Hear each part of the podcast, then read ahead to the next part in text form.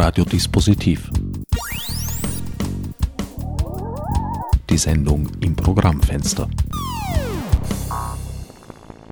11th of October 2015. There was a horrible car accident in the Gotthard Tunnel connecting Italy and Switzerland. 74 people were severely injured. 11 people were killed. A van crashed into a private car. The private car was ejected to the other trajectory, creating a jam between 16 private cars and 8 vans.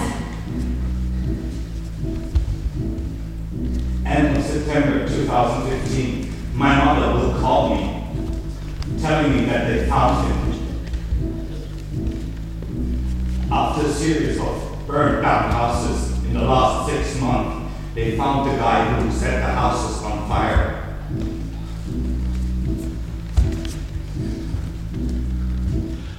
Willkommen bei Radiodispositiv. Am Mikrofon begrüßt euch wieder einmal Herbert Gnauer. Ich befinde mich im Keller des Museumsquartiers Halle G.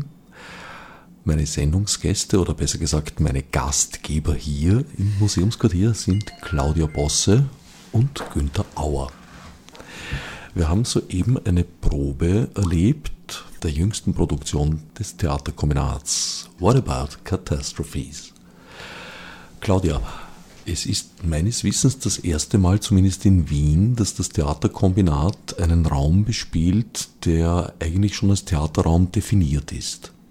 Nee, das stimmt nicht, weil wir hatten, ähm, jetzt muss ich rechnen, ich glaube 2003 gab es schon mal eine Aufführung äh, in der Halle G vom Museumsquartier und zwar eine Version von Anatomie Saat Wittgenstein, die im Rahmen einer von Mark Tompkins kuratierten Serie dann äh, für die Halle adaptiert worden ist. Und Aber- ich habe dazwischen auch hier gearbeitet, einmal mit Paul Wenninger, aber das sind halt wieder andere Zusammenhänge. Das ist meiner Chronik entgangen. Und auch mit dem RSO habe ich eine sehr schöne Choreografie gemacht. Aber generell ist das Theaterkombinat eher dafür bekannt, Räume und Plätze urbar zu machen, an denen sonst nicht Theater gespielt wird. Ja. Was hat euch diesmal hier sozusagen in die arrivierten Hallen gebracht? Es war eigentlich eine Mischung aus, einerseits natürlich, glaube ich, ist jeder Ort unterschiedlich nutzbar und auch interessant als Architektur. Und da ähm, jetzt in dem Kontext ähm, als Produktion äh, eine Arbeit von mir zu machen äh, mit Theaterkombinat hier, war einerseits interessant und die Bedingungen, die uns das Tanzquartier gestellt hat, waren verhältnismäßig gut, waren sehr gut, die waren sehr kooperativ. Und zugleich war das auch eine Entscheidung, dass wir mit ähm, Partnern arbeiten aufgrund der äh, neuen Fördersituation für uns, dass aufgrund von Kürzungen wir auch beschlossen haben oder es, es notwendig war, mit anderen Partnern in Wien zu kollaborieren, um Produktionen so in der spezifischen Weise, wie, wie ich arbeiten möchte, realisieren zu können. Aber es waren zwei Aspekte und ich muss sagen, die Bedingungen waren äh, erstaunlich gut, wie wir mit dem Raum umgehen können und wie wir unterstützt worden sind, diese Produktion ähm, zu entwickeln. Also fühlt euch wohl hier. Ja, es war am Anfang widerständig und es ist aber auch so, dass das Gesamtprojekt Katastrophen L15 Ideal Paradise äh, vom Tanzquartier unterstützt worden ist mit einer Installation in der äh, Zollamtskantine, mit einer Lecture und einem Workshop, die in den Studios waren und jetzt ist es quasi der nächste Teil dieser Kooperation mit dem Stück, was ja relativ ungewöhnlich ist, dass ein Partner sich zu so einem Gesamtprojekt auch ähm, in verschiedenen Formaten äh, verbindet und so Künstler auch unterstützt, was ich eigentlich sehr gut finde. Das ist schon angedeutet. What About Catastrophes ist Teil eines mehrjährigen Zyklus. Genau, der Zyklus hat begonnen im Mai letzten Jahres und äh, ist jetzt im Moment geplant bis Ende 2015. Also der Zyklus heißt Katastrophen L15 Ideal Paradise. Der Zyklus ähm, befasst sich zentral mit der Frage, ähm, was eigentlich die Katastrophe als gesellschaftliches, politisches und vielleicht auch artistisches Tool bedeuten kann.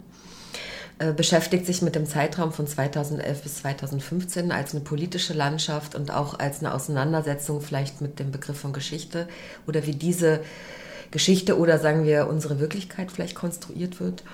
Und im Rahmen dieses Gesamtprojektes gab es eben bisher eine Installation von mir, dann gab es ähm, Lecture im Probenzusammenhang, eine andere Lecture in Düsseldorf, äh, von uns eine Research, die wir gemeinsam gemacht haben in Beirut, äh, wo wir wieder Interviews geführt haben, wo wieder eine Installation entstanden ist als ein Zwischenstadium äh, mit den Proben jetzt für dieses Stück, mit einem Workshop mit dem Tanzquartier, wo internationale ähm, Theoretiker und Künstler gemeinsam fünf Tage ähm, zur Fragestellung äh, der Katastrophe gedacht haben.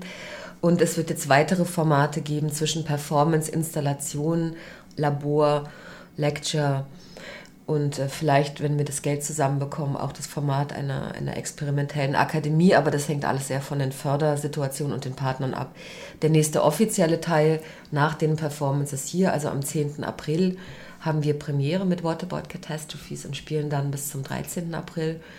Und der nächste große Schritt ist eine, die nächste Uraufführung, die in Düsseldorf stattfinden wird, mit Catastrophic Paradise. Also der Zyklus der Performances geht doch immer wieder um einen, um einen ähnlichen Kern, aber versucht dazu Varianten zu finden. Ähm, das Team, das Grundteam, das Basisteam äh, für die Performances geht durch. Also ich wollte ein konstantes Team haben, äh, bis zum Ende dieses Performance-Zyklus. Andere Arbeiten entstehen in Kollaboration auch durch, mit, durchaus mit anderen Künstlern, auch mit anderen Disziplinen. Und ähm, diese Produktion jetzt von Tanzquartier wird dann auch, wenn alles gut geht, ähm, im Oktober auch in Athen gezeigt werden und für einen anderen Raum adaptiert werden, der wiederum Kunstraum ist. Für unsere Hörer und Hörerinnen in Tirol und in Vorarlberg wird die Premiere nun schon gestern gewesen sein. Ah, okay. Aber, wie du gesagt hast, es wird bis zum 14. gespielt, also wer rasch... 13. Bis zum 13. Gut, wer rasch am Bahnhof ist und sich in Richtung Osten in Bewegung setzt, kann es noch schaffen. Das Theaterkombinat hat auch sehr oft, wie eben jetzt, Kooperationen mit anderen Städten. Also die Produktionen wechseln an andere Spielorte und verändern sich dadurch aber auch. Mhm. Ja, das ist im Grunde ein Versuch zu sagen, da für mich nach wie vor die Arbeit mit dem Raum als ein, als ein Eingriff, als eine Struktur, als eine Akustik, als eine bestimmte Information wesentlich ist, ist es eigentlich bisher für mich nicht möglich, ähm, im klassischen Sinne tourneefähige Stücke zu produzieren. Das heißt, auch mit dem Sound oder hier gibt es jetzt die aufwendige Installation mit den Bildern, mit den Interviews, die eingelassen sind in dem Raum, die angepasst sind. Und auch, ähm, wie ich versucht habe, mit dem Raum hier umzugehen, welche Elemente man rausnimmt, was für eine Gesamtsituation man versucht für die Zuschauer herzustellen, äh, sind ja durchaus ähm, aufwendige, aber unheimlich interessante, lustvolle Prozesse, und deshalb ist es eigentlich so, dass wenn eine Arbeit äh, weitergeht an einen anderen Ort, es häufig so ist, dass es wieder einen Arbeitszeitraum gibt und eine konkrete Architektur, einen Kontext, wo sich dann ein Stück als Grundstruktur, als Skelett weiterentwickelt und an die jeweiligen Gegebenheiten anpasst oder adaptiert wird. Ähm, was ich jetzt versuchen möchte mit diesem Zyklus, dass es vielleicht etwas schneller geht, als es bisher ging. Und auch gedacht habe, dass es vielleicht aus diesem Grundmaterial sowas wie ein modulares System entstehen kann, aus dem man weiter konstruiert. Sozusagen, dass es ein Grundmaterial gibt, was wieder verschiedentlich kombinierbar ist von den verschiedenen Elementen her. Aber diese anderen ähm, Arbeiten, die weitergeschrieben worden sind, war zum Beispiel Dominant Powers, war in Wien uraufgeführt, sind wir dann äh, nach Tunis gegangen, gab es da wieder eine Aufführung, wo das ganze Stück dann in Französisch war. Und dann gab es wiederum eine äh, komplette Weiterentwicklung mit dem Museum für zeitgenössische Kunst in Zagreb, wo das ganze Stück in Englisch war und dann aber auch kombiniert war mit einer Installation. Also so gibt es immer wieder verschiedene Verschränkungen und in den letzten Jahren mich eigentlich immer mehr interessiert der Übergang von Performance und Installation. Was sind eigentlich die Eigenheiten, was sind das für Raum- und Zeitregime, die sich da vielleicht sehr erweiternd aufeinandertreffen können. Wer sich über die vergangenen und künftigen Projekte des Theaterkombinats informieren möchte, findet Details auf dem Website unter theaterkombinat.com. Du hast gerade gesagt, Akustik ist wichtig. Neben dir sitzt Günther Auer. Günther, ich kenne dich vor allem eben als akustischen Künstler. In der Produktion, deren Probe ich heute gesehen habe, ist auch sehr viel Video und Bild dabei, das auch von dir stammt. Das Video äh, oder die Videos, die da laufen, die stammen in gemeinsamer Vorarbeit mit der Claudia. Also das sind äh, Interviews, die wir und Claudia alleine über die Welt verstreut gemacht haben. Und das Editing und das Schneiden und das äh, Feinjustieren, das ist dann meine Sache gewesen. Und auch auf Play und Stop zu drücken gehört zu meinen Aufgaben. Aber also Grundidee ist, oder das, das Grundmaterial stammt aus, äh, aus unserer Interviewserie. Und die Bildmaterialien die, sind wieder was ganz anderes. Und die Bilder, die du da gesehen hast, die stammen aus äh, Claudias Feder, kann man nicht sagen, äh, aber von Claudia hergestellt. Wer ist da zu sehen? Auf den Bildern sind zum Teil, äh, also die Porträts sind Leute, ähm, die ich interviewt hatte. Und es sind zum Teil ähm, Landschaften, Details, die auf den Reisen entstanden sind, als Fotografien. Und dazu gibt es dann noch die anderen Bilder in dem Raum, die geritzten Bilder, was wieder ein ganz anderes Genre ist. Die Interviews standen bereits in Zusammenhang mit der Produktion oder? Nee, die Interviews sind, ähm, haben begonnen 2011 und sind im Zusammenhang mit einer Residency entstanden in New York. Zu dieser Zeit waren vielfache politische Veränderungen, die ganz interessant waren, in diesen Interviews zu reflektieren und daraus entstand dann ein großes Interesse, die Orte, an denen diese Veränderungen stattgefunden haben, direkt zu, ähm, mit Leuten zu sprechen, um verschiedene Perspektiven zu sammeln, verschiedene Statements zu sammeln, verschiedene ja, Aneignungen von dieser Gegenwart eigentlich vorzunehmen. In diesem Fall sind von den Interviews nur die Bilder zu sehen. Nein, die ähm, Sounds, die man hört, also diese Installation, die ich gemacht habe mit den Lichtern und den äh, Lautsprechern, das sind einige von den Interviews. Als Spielmaterial habe ich auch Interviews verwendet, zum Teil in den, in den sprechenden Kartons, beziehungsweise in den äh, einigen von den Kopfhörer-Sounds. Nichts verraten. Okay, nichts verraten.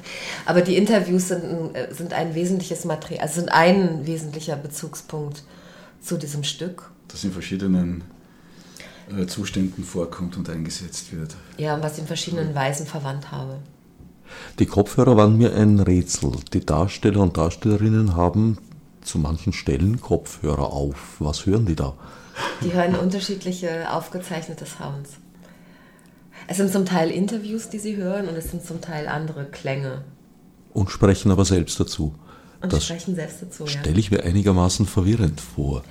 Das ist einigermaßen verwirrend. Aber ich glaube, es geht einfach auch um den Moment. Also ein Ausgangspunkt, es gibt verschiedene Ausgangspunkte, aber ein Ausgangspunkt finde ich sehr interessant.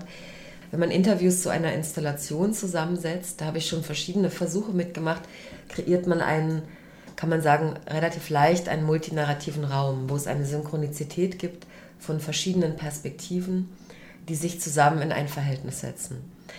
Äh, in dem Moment, wenn es in eine Performance übergeht, finde ich sehr interessant, wie kannst du umgehen mit einer singulären Perspektive, einem singulären äh, Zugriff, einer, einer, einem sehr spezifischen, gebundenen Denken, was häufig ja auch abhängig ist von den jeweiligen Umfeldern, den geopolitischen Kontexten, wie wird das, wie kann das wieder Material werden für eine Performance? Das war eine wesentliche Frage für mich.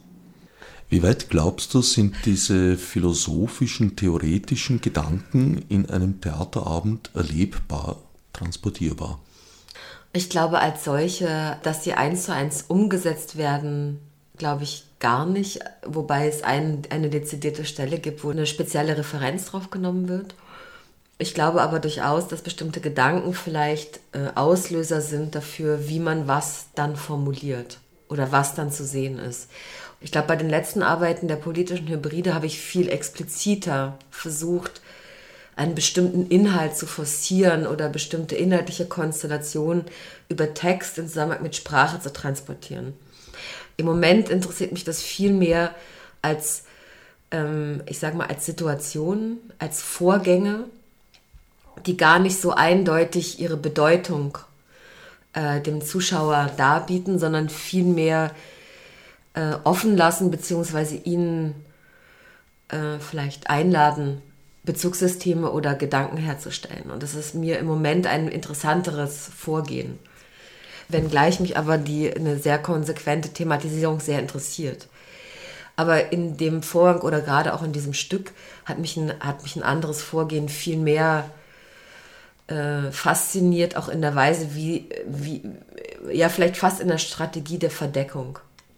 Du möchtest also ein bisschen verleiten, in den Diskurs einzusteigen und sich darüber Nein, zu nicht informieren. unbedingt im Diskurs einzuleiten. Also ich möchte dazu verleiten, dass man sich erstmal vielleicht in diesem Raum und der Zeit in diesem Raum mit diesen Vorgängen aussetzt. Und dann vielleicht nicht sofort äh, loslegen kann, was das jetzt zu bedeuten hat, sondern vielleicht erstmal überlegen muss, was man da jetzt eigentlich gehört und gesehen hat und aus dem vielleicht sehr persönliche oder vielleicht auch generelle Assoziationen entstehen können.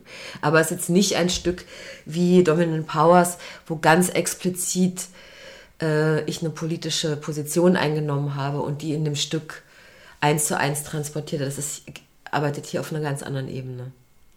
Ich kann es nur formulieren, wie ich es in dem Stück formuliert habe, wie da Bezüge sind zwischen den Lichtbildern, zwischen den, äh, den großen Bildern, die in Schwarz-Weiß sind, im Verhältnis zu dem Video, im Verhältnis zu den Stimmen, die man im Raum hört, im Verhältnis zu den Sounds von Günther, im Verhältnis zu den, zu den Bewegungen, zu den Choreografien, zu den Formulierungen der Darsteller ähm, in dem ist es gesagt, was es sagt. Und ich, ich möchte in dem Stück sprechen. Ich könnte zu jedem Teil genau sagen, was ich damit untersuche.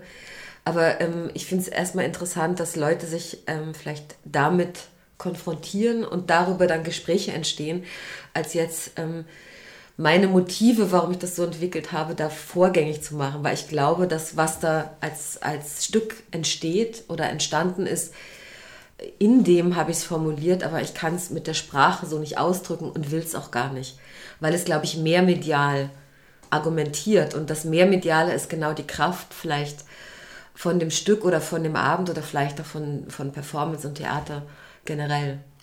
Also das Gegenteil des sogenannten Frontaltheaters. Ja, das vielleicht sowieso.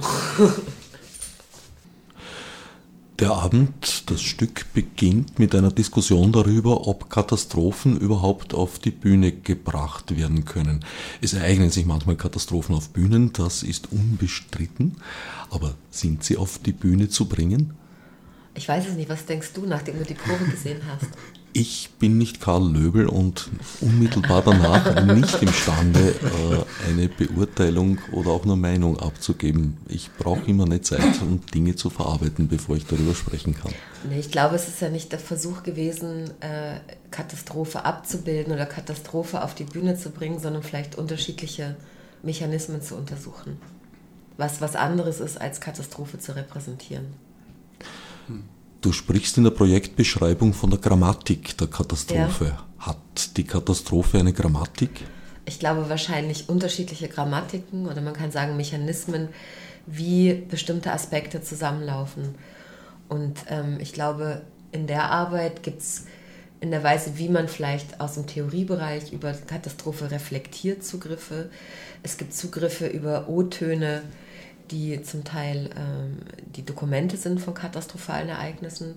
Es gibt Narrative, die sich, äh, die vielleicht ähm, als Zeugen sich mit bestimmten Verhältnissen auseinandersetzen. Und ich habe versucht, äh, in zum Teil situativen oder auch äh, konstellativen körperlichen Anordnungen mich mit dieser Fragestellung auseinanderzusetzen. Zu Beginn des Stückes, eben in dieser Diskussionsphase, haben die Performer, Performerinnen diese Kopfhörer auf. Für mich als Zuseher war ein bisschen der Eindruck, oder ich habe mich gefragt, haben die da jetzt so eine Art Telefonjoker? Flüstert ihnen da jemand Argumente ein? Nein, sie werden irritiert durch ganz andere Klänge, die sie zu hören bekommen. Man müsste jetzt Herberts Gesicht sehen, ja, auf eine Auflösung wartend, aber ich glaube, die werden wir nicht geben. das bleibt geheim. Es wäre schade, dass. Ähm, es wäre schade, ja. Es wäre einfach schade, jetzt darüber zu sprechen. Obwohl das etwas ist, was für die Zuschauer gar nicht erfahrbar ist. Doch, aber ich glaube, die Auflösung wäre uninteressant. Gut, dabei wollen wir es bewenden lassen. Ihr beide arbeitet ja schon jetzt auch längere Zeit gemeinsam. Äh, einerseits bei Theaterperformances, andererseits habt ihr auch Ausstellungen gemeinsam gemacht. Ja, gemeinsam ist, ist übertrieben. In äh, erster Linie ähm, macht es Claudia und äh, das, was soundmäßig äh, abzudecken ist, beziehungsweise äh, wo ich Hilfestellung leisten kann, äh, bin ich auch dabei. Die Arbeit äh, hat uns äh, über die Jahre durchaus die Möglichkeit gegeben, frei und eigenständig zu arbeiten, äh, ohne jetzt sämtliche Details immer durchdiskutieren zu müssen. Es ist so etwas wie ein Grundvertrauen entstanden und das ergänzt sich in den unterschiedlichsten, unterschiedlichsten Anwendungsgebieten auf ähm, für mich schon sehr angenehm. und auch diesmal, aber was Ausstellungen betrifft, ist es es ist in erster Linie äh, Audio-Support, würde ich mal sagen. Also doch mit, äh, vielleicht mit ein paar kompositorischen Eingriffen, aber gerade im, im, im, im, Ausstellungs... Äh, es gibt oft so, dass ich eine nicht. Idee habe und dass er sagt, das ist unmöglich, vergiss es. Das kann man niemals so umsetzen, das geht gar nicht. Und dann beharre ich darauf und möchte das aber dann so haben und dann geht es meistens. Also ähm, Du siehst so die langjährige Zusammenarbeit. Meistens geht es überhaupt nicht. Auch das ist eine Frage der Position. Ja, meistens geht es überhaupt nicht. Es sind immer äh, Harakiri-Lösungen, die dann zum Schluss äh, oder zum Ziel führen, schlussendlich zum Ziel führen, die vielleicht teilweise äh, vom, von der Grundidee etwas abweichen. Andererseits ähm, auch über Umwege und über irgendwelche Tricks und über Hinterwege, die man sich nicht vorstellen kann, doch zufällig dann ins Schwarze trifft. Nee, aber der Himmel und der Haufen und die Kartons. Ja, das waren für mich äh, lange Kilometer des, äh, der Fragestellungen, äh, die ich echt nicht bewältigen habe können. Aber siehe da, es läuft. Die Kartons laufen, ja. Wenn ich nicht irre, warst du das erste Mal bei Bambiland dabei. Nein, es war, nein, es war irgendwann mal, es war, glaub, ja, das weiß ich nicht. Es war irgendwann, bei Disasterzone war Disaster er das erste Mal dabei und hat den Song, nicht bei Bambiland. Bambiland bei Disasterzone war es das erste Bambiland war gemeinsam mit Wolfgang Musil. Genau, bei Disasterzone. Ich irre heute am laufenden Meter, aber das ist mein gutes Recht. Das kann echt mal passieren. Du bist vorher ein bisschen unruhig geworden, wie die Claudia gesprochen hat von dieser modularen Aufbauweise, die ihr entwickelt, entwickeln wollt für die unterschiedlichen Spielorte. Gerade in diesem Moment bin ich unruhig geworden, weil ich da draußen vor unserer Garderobentür jetzt äh, Schritte gehört habe und äh, mittlerweile ist es 22.45 Uhr und wir wissen nicht wirklich, ob wir rauskommen. Und äh, deswegen bin ich unruhig geworden. Aber äh, zum modularen System, nein, äh, eigentlich ist, äh, ist das die Arbeit, die mir am meisten Spaß macht oder mit der ich am besten kann. Äh, jetzt sind wir mal in einem so einem klassischen Ambiente, in so einer Blackbox, die sich Theater nennt oder Bühne nennt. Und äh, ich stelle aber mit Freude fest, dass die Arbeit sich, äh, meine Arbeit sich überhaupt nicht verändert. Es ist ein Raum, der neu begangen und bespielt und behört werden muss, musste. Und sind eigentlich die gleichen Strategien, die ich verwende, die ich sonst immer verwende. Nur hier in dem Raum, der einzige Nachteil ist, äh, ich sitze da in der Klangregie und äh, das bin ich nicht gewöhnt. Also normalerweise gehe ich durch die, durch die Aufführungen herum und kann live am Geschehen teilnehmen, beziehungsweise an den Rändern des Geschehens teilnehmen, indem ich doch auch höre, was vor Ort passiert. Und wenn du eine, eine Regie kennst im Theater, dann ist sie meistens der Ort, wo man am allerwenigsten hören kann. und wo man nur äh, irgendwie ungefähr ahnt, was aus der Entfernung passiert. Und äh, das ist etwas äh, anders, aber sonst äh, ist dieses modulare Denken, dieses modulare Agieren und wir hören schon wieder Schritte vor der Tür, dieses modulare Agieren äh, sehr positiv von meiner Seite her. Theater birgt immer ein gewisses Risiko und sei es auch nur das Risiko, im Haus eingesperrt zu werden. oh. Weshalb warst du diesmal besonders auf diesen Platz fixiert? Weil wir doch ein komplexeres System zu fahren haben. Einerseits gibt es diese Klanginstallation, diese ganz vielen kleinen Lautsprecher, die ähm, an zwei unterschiedlichen Orten klingen und gesteuert werden müssen. Ähm, und auf der anderen Seite gibt es das Soundsystem, das, äh, wie viel haben wir diesmal wieder, 18, 19, 19 separate Lautsprecherkanäle hat und äh, das lässt sich nicht mehr mit meinem wie wir das letzte Mal, als wir uns gesehen haben, äh, du hast das genannt, das transportable Mischpult. Äh, mit dem kann ich leider da jetzt nicht mehr arbeiten. Ich bräuchte zwei transportable Mischpulte, dann würde es gehen. Obwohl das ja auch schon ganz komplexe Systematiken waren. Ja, ja. Äh, ja, nur wenn du es getrennt auf zwei, zwei Maschinen, zwei Systemen laufen hast, dann ist es nicht mehr möglich. Dann ist, äh, ist die Nähe zum, zum, zur, zur Klangquelle äh, einfach erforderlich. Claudia, du verstehst Theater eigentlich von einem gewissen wissenschaftlichen Standpunkt ausgehend als Forschungsfeld. Gibt es da auch je Ergebnisse? Also ähm, ich glaube eine Forschung insofern, weil ich den Eindruck habe, dass Theater eine der wenigen Künste ist, wo man bildnerische Elemente oder installative Elemente mit ähm, performativen, mit Handlungselementen und der Frage der Situation mit den Zuschauern als wie sich Gesellschaften begegnen und sich gegenseitig beobachten zusammenbringen kann. Und ähm, dass die Dinge so stattfinden, genau wie sie stattfinden. Also es ist nicht unbedingt ähm, eine Übertragung ist von einem Thema, was dann da behandelt wird, sondern dass es in dem mit den verschiedenen Medien, die es besetzt und be benutzt, agiert und handelt, was ich sehr wesentlich finde. Und somit finde ich es interessant, dass man sich ähm, über Sprache, über die Quelle von Sound, wie die übertragen wird, äh, wie die durch den Körper geht, wie die über den Körper wieder verlautlicht wird. Was ist der Körper, der verlautlicht? Kann man jetzt fragen, ist das jetzt philosophisch, technisch oder politisch, diese Fragestellung?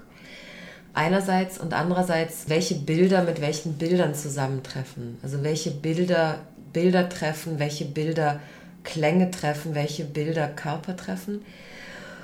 Was man dazu hört und was da eigentlich auf einer ganz speziellen Weise als ähm, kann man sagen, wie entsteht da eigentlich Sinn?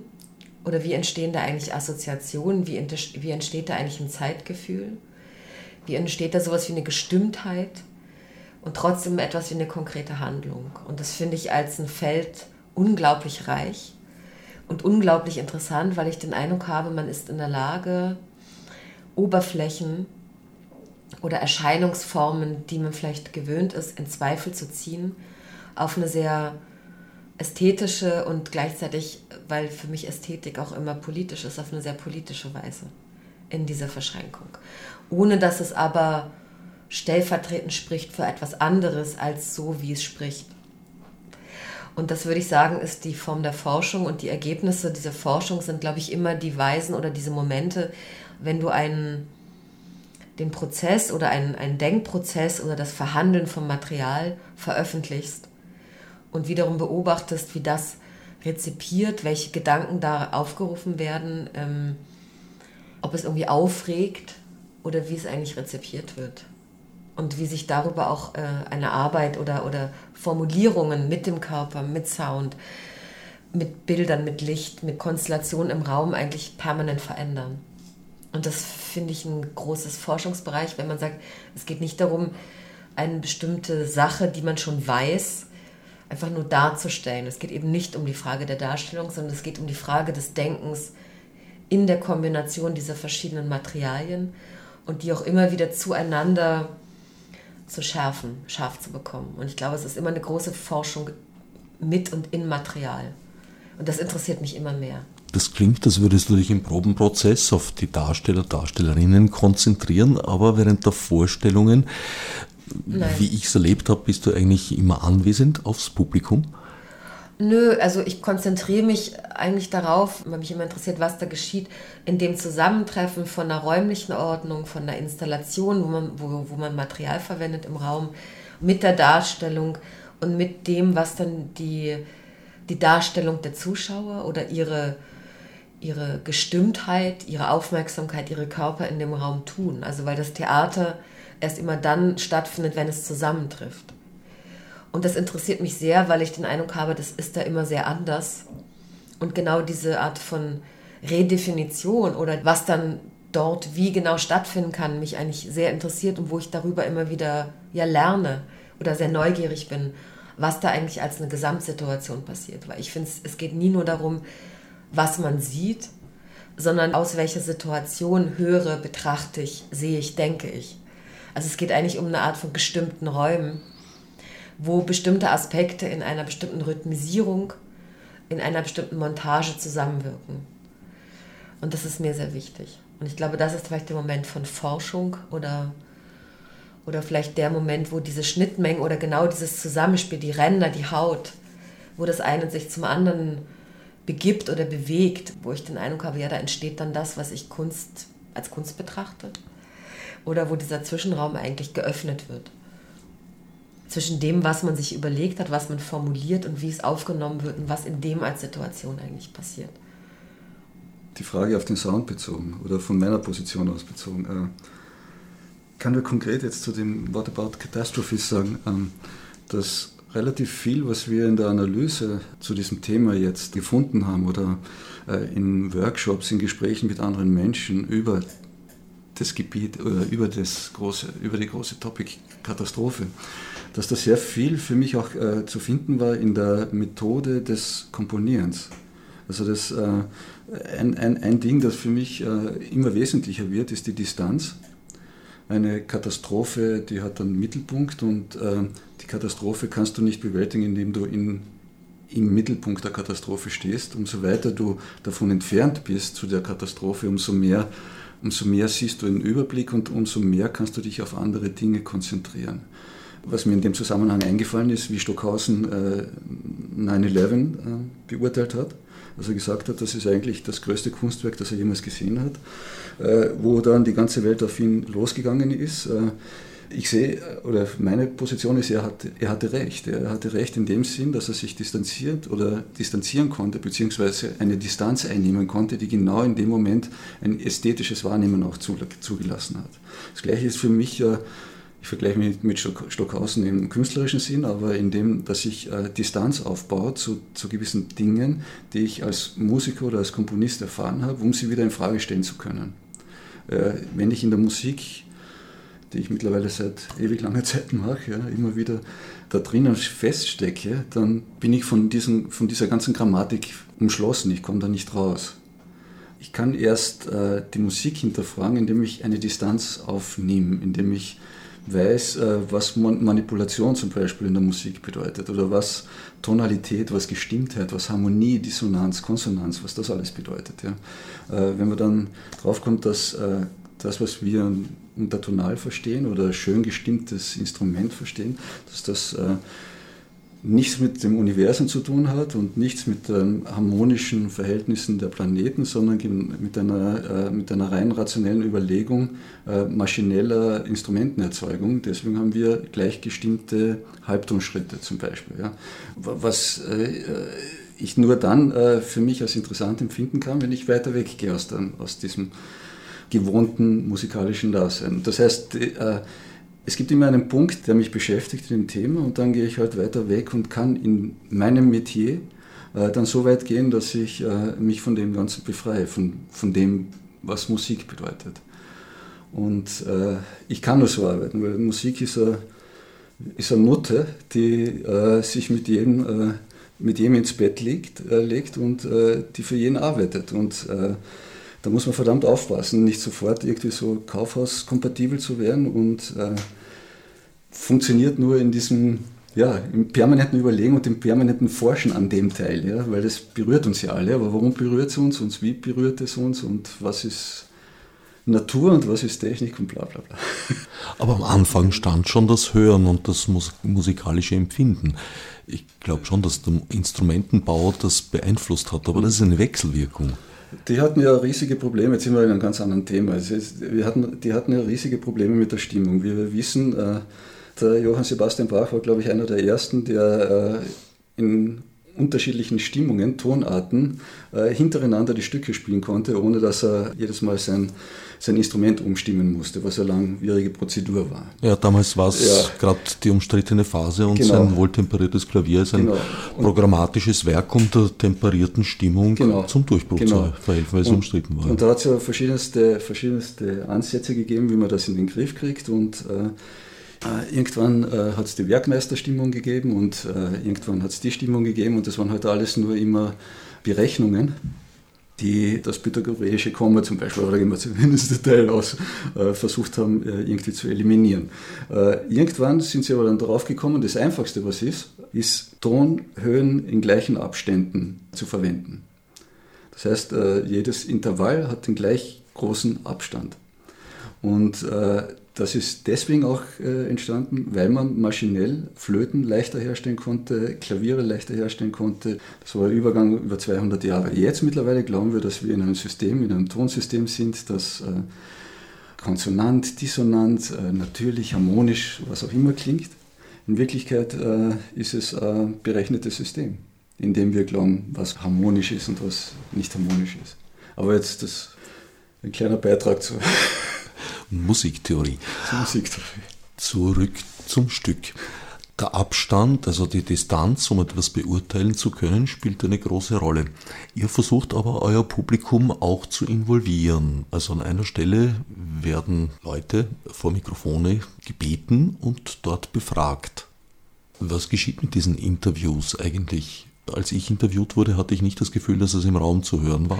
Ja, das ist noch eine, ein technisches Problem. Das soll eigentlich im Raum zu hören sein und es ist in dem, es wird auch nicht aufgezeichnet, sondern es ist nur, mich hat interessiert aus dieser Situation, dass man von verschiedenen Orten her Stimmen und Gedanken äh, herträgt und die ausbreitet in verschiedener Weise, eine Aktualisierung in dem Moment, wo das Stück stattfindet, vorzunehmen und Leute zu bitten, zu bestimmten Fragen ihre Gedanken zu teilen und dieses öffentlich. Aber das, ähm, damit geschieht nichts. Also das wird gehört von den Menschen, die das hören und äh, es findet nur in dem Moment statt, aber wird nicht Teil des Archivs. Also mein Nichtverständnis war praktisch ein technisches Problem. Das, das, das, war ich. Das war deine Aufgabe. Verstehe. Wie ist der Text entstanden? Teils hatte ich den Eindruck, dass er entwickelt wurde auf den Proben, aber für manche Passagen kann das nicht zutreffen. Der Text ist hauptsächlich eine Mischung aus Text und Sprache. Das ist ein kleiner Teil ist auf den Proben entstanden und ein anderer großer Teil ist äh, ausgewählt aus dem Korpus des Archivs. Das Archiv des Theaterkombinats. Es gibt kein Archiv des Theaterkombinats. Es gibt ein Archiv von Aufzeichnungen von Produktionen, die von Theaterkombinaten produziert worden sind, aber ich rede nicht vom Theaterkombination, ich rede von dem äh, Some Democratic Fictions, von der Sammlung von den Interviews. Und äh, viel Material, ähm, was verwendet wird als Sprache in dem Stück, sind äh, Fragmente aus dieser Sammlung.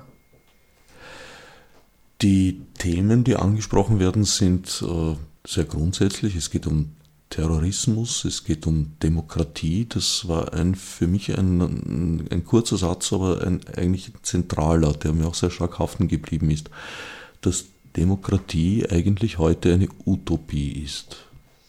Das sehe ich gerade eben, wenn ich so Zeitung lese, tagtäglich mehrfach bestätigt.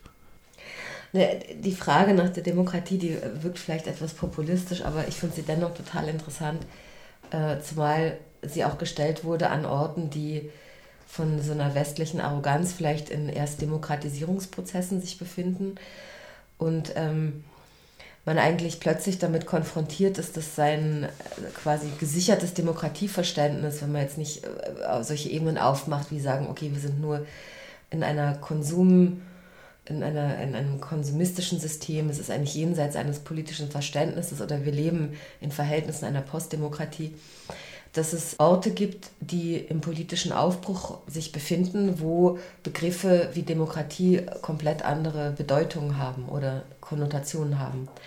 Und ein Grund, eine der wichtigen Dinge in dieser Sammlung von den Interviews Some Democratic Fictions ist, verschiedene Definitionen zu diesem Begriff gegenüberzustellen.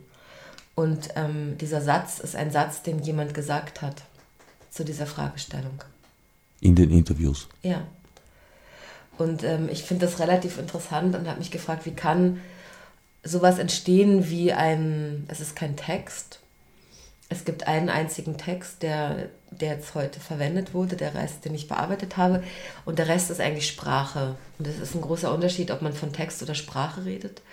Und die Sprache ist das Sprechen von anderen. Und es ist an einer oder zwei Stellen ist das Sprechen von ihnen selbst und sonst werden sie eigentlich, ähm, werden die Darsteller immer besprochen von anderen Stimmen. Und wie kommen diese Stimmen durch ihre Körper oder wie setzen sie sich im Verhältnis zu diesen Stimmen, war von mir ein ganz wesentlicher Arbeitsprozess als ein Element jenseits der körperlichen äh, Fragestellungen. Also Sprache ist für dich eine Sprache, die beim Sprechen entstanden genau. ist, während ein Text eigentlich eine Was Sprache ist, ist, die beim Schreiben entsteht. Ja, und das ist ein großer Unterschied für mich. Sozusagen rede ich jetzt von Text, den ich komponiere, den ich so und so hinschreibe, oder ist der Umgang mit Sprache. Und ich finde die Gegenüberstellung, die Konfrontation von Sprache oder von aufgezeichneter Sprache, die vielleicht an einem Ort wie Jerusalem vor anderthalb Jahren aufgezeichnet worden ist, die jetzt aber hier wieder gesprochen wird, zu konfrontieren mit einem Text. Eine sehr interessante Konfrontation, weil auch immer die Frage ist, was ist deren unterschiedliche Struktur? Also wie ist Sprache auch immer das Dokument eines Denkens, eines Körpers? Wie denkt dieser Körper? Wie konstituiert sich dieser Körper? Was vermittelt sich eigentlich jenseits des Gesagten über die Weise des Redens, über die Weise des Sprechens, welche Begriffe benutzt werden etc. Und das ist für mich ein ganz wichtiger Forschungs- oder ein Einsatz äh, von dieser Arbeit, dass eigentlich nur ein Text vorkommt und der Rest sind, ist eigentlich Sprache. In der Tat ist aus meiner Sicht Demokratie ein heikles Gut, das es immer wieder neu zu erstreben und zu erwerben gibt. Und in letzter Zeit stelle ich mir immer öfter die Frage, ob wir jetzt als Gesellschaft, als Einzelindividuen dafür schon reif sind, weil offensichtlich stellen wir sie durch unser Wahlverhalten dann immer wieder selbst in Frage. Naja, ich glaube sozusagen, dass, ähm, glaube ich, ein grundlegender Unterschied besteht. Wenn wir vom politischen System reden, reden wir von parteipolitischen Demokratien oder reden wir von anderen äh, Prozessen. Und ähm, es ist einer meiner Lieblingssätze, aber ich sage ihn auch hier. Ich glaube, dass die positive Anbindung des Begriffes Demokratie per se eine problematische ist, weil Demokratie per se in seiner Geschichte immer auf einer Ausschlussgesellschaft beruht hat. Also sozusagen das, die Möglichkeit eines Demos war eigentlich immer damit verbunden, dass nur ein Teil äh, teilhaben konnte an diesem politischen Körper. Und ich glaube, es gibt ein großes Missverständnis oder sage ich mal eine große Illusion darüber, was man, also in der, in der Besetzung, was eigentlich Demokratie bedeutet oder wie wir Demokratie als moralisch einwandfrei verstehen, wenn auch zum Teil nicht immer durchgesetzt. Aber es bleibt als so eine paradiesische Verheißungsformel scheint es äh, meistens relativ konsistent zu sein. Und das finde ich, wenn man die Geschichte des Begriffes vielleicht betrachtet, manchmal problematisch.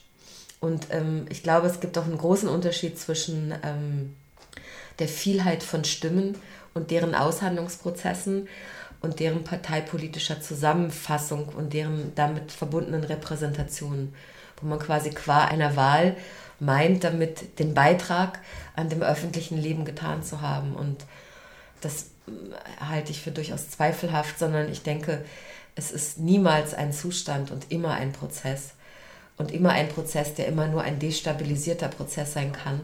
Aber man glaubt so häufig davon, dass es man einen zeitgefrorenen Zustand erreichen könnte, der fast wie so eine paradiesische Verheißung erscheint.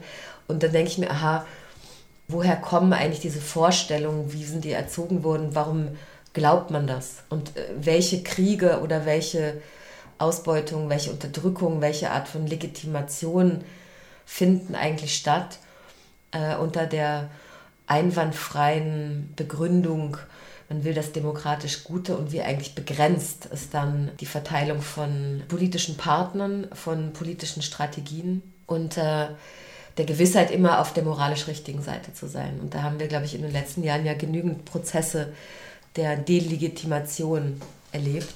Und zugleich ist man ja immer relativ zweifelhaft, wenn man das dann vergleicht gegenüber was woanders stattfindet, was völlig ähm, klaglos an der Öffentlichkeit vorbeigeht. Und dann denkt man sich, aha, mit welcher Integrität oder was sind eigentlich die Systeme, mit denen man urteilt oder man eigentlich Verhältnisse herstellt. Das Prinzip des Ausschlusses würde ich jetzt allerdings nicht als genuine Eigenschaft der Demokratie sehen, weil Historisch das ist, ist es aber so. Ja, aber das ist in anderen Systemen, die überhaupt nicht demokratisch oder antidemokratisch sind oder auch faschistisch waren zum Beispiel, ja auch geradezu sinngebend gewesen. Aber ich denke, das ist genauso eine sinnbildende Eigenschaft der Demokratie, dass die Demokratie darüber besteht, dass es andere Staaten gibt, wo man sagt, die sind nicht demokratisch und dass es eine klare Reglementierung ist, wer als Bürger Teilhabe haben kann an diesem Gefüge, was eingeschlossen wird in dem System und wer nicht teilhaben kann.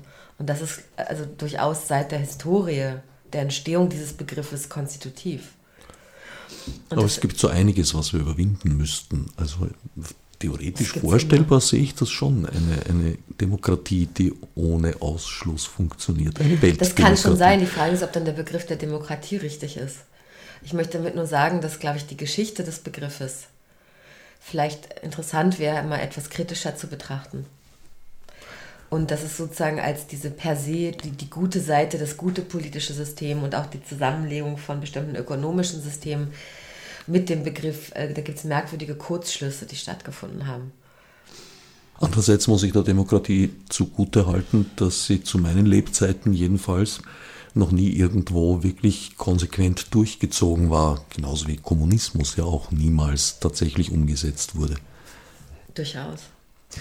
Vorhin hast du etwas gesagt, was, was ich für sehr, sehr wichtig halte, nämlich, dass es einen statischen Zustand ja eigentlich gar nicht gibt und auch nie gegeben hat, sondern dass die Dinge immer im Wandel waren, sei es politisch, sei es klimatisch. Nur manchmal sind die Bewegungen so langsam, dass man sie mit freiem Auge kaum wahrnimmt. Ja. Die Beschäftigung, finde ich, mit der Katastrophe, wo ich den Eindruck habe, aha, es gibt immer den Versuch, dass, dass also ähm, woher kommen diese, diese Vorstellungsfiguren eines, einer furchtlosen, einer, einer, ähm, einer geschützten Existenz, wo ich den Eindruck habe, naja, dass eigentlich die Katastrophe als Unterbrechung eines, eines Fortlaufs etwas zutage bringt, was eigentlich immer schon vorhanden ist. Es gibt eine Logik von Ereignissen, die man vielleicht in kurzfristigen Zeiteinheiten nicht mehr überblickt die sich aber irgendwann entladen. Es gibt die Ansammlung von Energien, von, von Ressourcen, die von da nach da verschoben werden. Irgendwann kollabieren Systeme, weil sie dieses Gleichgewicht nicht mehr halten. Und deshalb fände ich ja interessant, wie weit ist nicht eigentlich jede Katastrophe, je nach seiner Perspektive, die man darauf anwendet, oder welchen Zeitrahmen oder welche Art von Zusammenhängen man anwendet, ja eigentlich eine, ja fast eine Folge, die eintritt, die man gerne außer Acht lassen möchte, weil man hofft, dass es doch nicht so passiert, aber sie setzt dann ein. Und wenn man mit dieser permanenten Destabilität oder dieser permanenten Bedrohung, die nicht heraustut aus den Verhältnissen, sondern mit der, die annimmt, als eine ja, als einfach eine, eine Grundfigur unserer Existenz und damit anders zu agieren. Ob das nicht ganz andere Vorstellungen, Aktivitäten und vielleicht auch Gemeinschaften oder Gesellschaften hervorrufen würde. Das ist nur eine Randfragestellung. Sehr oft werden Produktionen des Theaterkombinats flankiert von Symposien, Lectures, Diskussionsveranstaltungen. Wird es das diesmal auch geben? Das gab es schon im Vorfeld. Also, das haben wir bereits versäumt. nee, aber das gab es schon in der Vorbereitung und es ist geplant, weil es gibt ja ein neues Steckenpferd, das ist Cheap Method Edition. Das kam im äh, Januar, gab es das erste Heft als Materialhefte zu Politik, Philosophie und zu künstlerischen Arbeitsprozessen. Es wird sicherlich auch ein Heft zur Katastrophe geben. Und ähm, da der Prozess ja weitergehen wird bis 2015, äh, werden da bestimmt noch einige Formate entstehen, die sich auch äh, gezielter theoretisch mit dem Thema auseinandersetzen. Es gibt am 11. April sowas wie ein äh, Gespräch mit äh, einem äh, Theaterwissenschaftler, das sich dann auch direkt auf die Aufführung bezieht. Und, aber ich glaube, es wird weiter, weiterführende Auseinandersetzungen geben. Diese Materialien, die du gerade erwähnt hast, kann man über eure Website beziehen? Uh, Cheap Method Edition, ja, gibt es ein Heft, das zu Struggling Bodies in Capitalist Societies, das Website, oder es gibt es auch bei Motto Books, die Partner sind dieses Buchprojekts. Termine und ähnliches, wenn man besser informiert sein möchte als ich, theaterkombinat.com. Ich danke Claudia Bosse und Günter Auer für die Gastfreundschaft und wünsche toi toi toi für die Premiere. Fürs Zuhören dankt Herbert Gnauer.